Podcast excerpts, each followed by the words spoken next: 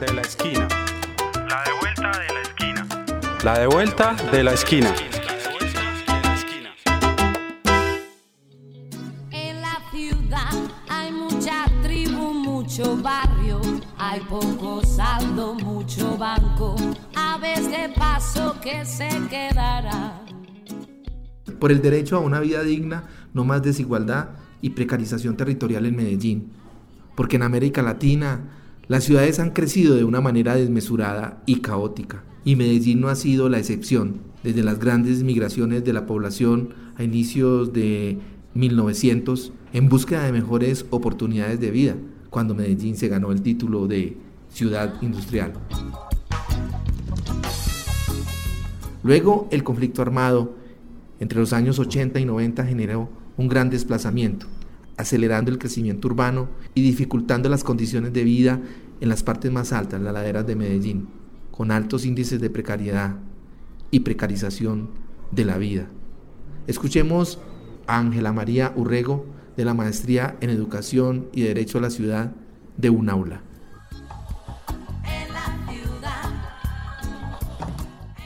Que eso se debe a, múltiples factores, entre ellos, por ejemplo, la, migración de la población rural que busca mejores oportunidades de vida o laborales. La, ciudad se convierte en ese momento como en un ideal de progreso para las personas. Medellín pues no es, ajena a esto eh, y van a comenzar a, plantearle a la ciudad, ¿cierto? una, una, forma de poblamiento que va a estar eh, siempre entre lo formal y lo informal. Ahí está pues como todo, todo este asunto que comienza a, ponerse en la ciudad con esta idea del progreso, con las nuevas fuentes de trabajo que se ofertan, pero también que se agudiza. Y es que en Medellín, según el DAN en el año 2019, el 24% de la población no alcanzaba a tener los ingresos necesarios en la línea de pobreza monetaria. Entre el 2019 y el 2020 hubo un incremento de las mujeres en la línea de pobreza. Pasaron del 17 al 22%, gran parte de ellas mujeres cabeza de familia.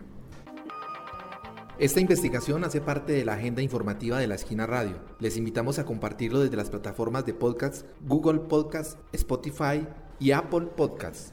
También lo puedes escuchar en www.laesquinaradio.com y en la señal FM 101.4 La Esquina Radio.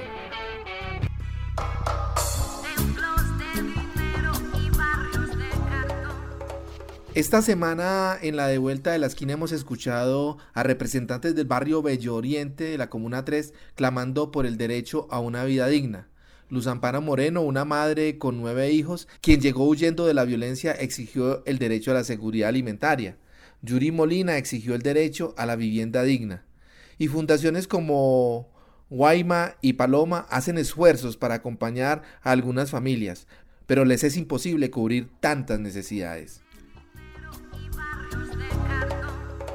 Y a pesar de los objetivos mundiales de desarrollo sostenible, proponen disminuir la pobreza a nivel del mundo en su meta al año 2030.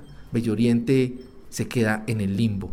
Un barrio que tiene más de 6.569 personas con 1.503 hogares, que según la investigación que nos proporciona la profesora Eliana María Pérez y la profesora Yadira Borrero de Salud Pública de la Universidad de Antioquia, en una encuesta muy reciente se encontró que 4 de cada 10 familias pasan hambre severa, 5 familias no tienen alimentos suficientes y solo una de cada 10 familias tienen alimentación suficiente. Escuchemos a Yadira Borrero, profesora de la Universidad de Antioquia hemos estado acompañando a los gestores del barrio Bello Oriente para hacer un análisis de su situación de salud y de alimentación. Para ello hicimos una encuesta en la que participaron 207 familias y queremos compartirles eh, un par de datos que nos han dejado muy preocupados. Eh, frente a la pregunta eh, que contestamos en la encuesta, estas familias, si eran suficientes los ingresos para garantizar las necesidades de las familias, lo que nosotros encontramos es que solamente una de cada diez familias manifestaron que los ingresos eran suficientes para garantizar las necesidades de las familias. En contraste, seis de cada diez familias los ingresos no les alcanzaban para todos los gastos. Eh, los gastos básicos de los que hablaban la familia era transporte, alimentación, arriendo y servicios públicos. Ni siquiera pues incluían gastos como la recreación, la vivienda, etcétera. Y para tres de cada diez familias del bar de la encuesta, eh, eh, no alcanzaban los ingresos que tenían en este momento ni siquiera para cumplir o para suplir la alimentación.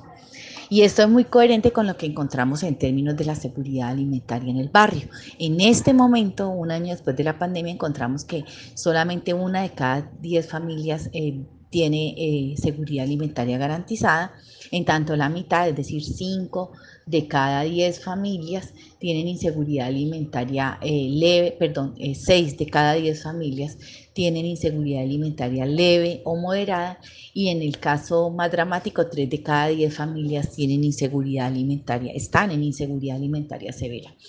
Entonces vemos que los datos son muy coherentes, eh, no alcanzan los ingresos ni siquiera para la comida en 3 de cada 10 familias y 3 de cada 10 familias están en inseguridad alimentaria severa y solamente 5 de cada 10 familias pueden servir algo en tres platos de comida al día, pero 5 familias sirven dos o un plato de comida al día para los miembros de la familia.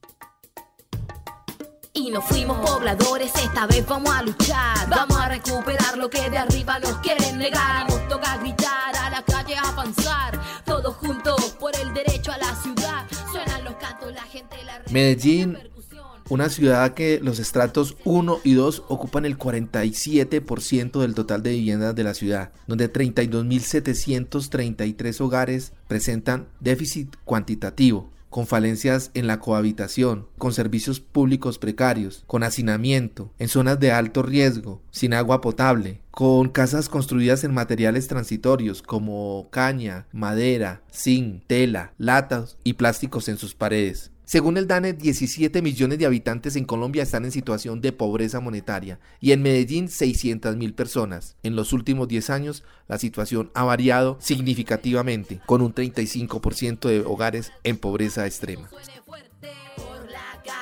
Por un techo, la vivienda es un derecho. Por la casa, por un techo, la vivienda es un... Esta es la de vuelta de la esquina una producción de la Asociación Palco para el noticiero La de Vuelta de la Esquina Radio. Consulta nuestra agenda informativa de la semana en www.laesquinaradio.com.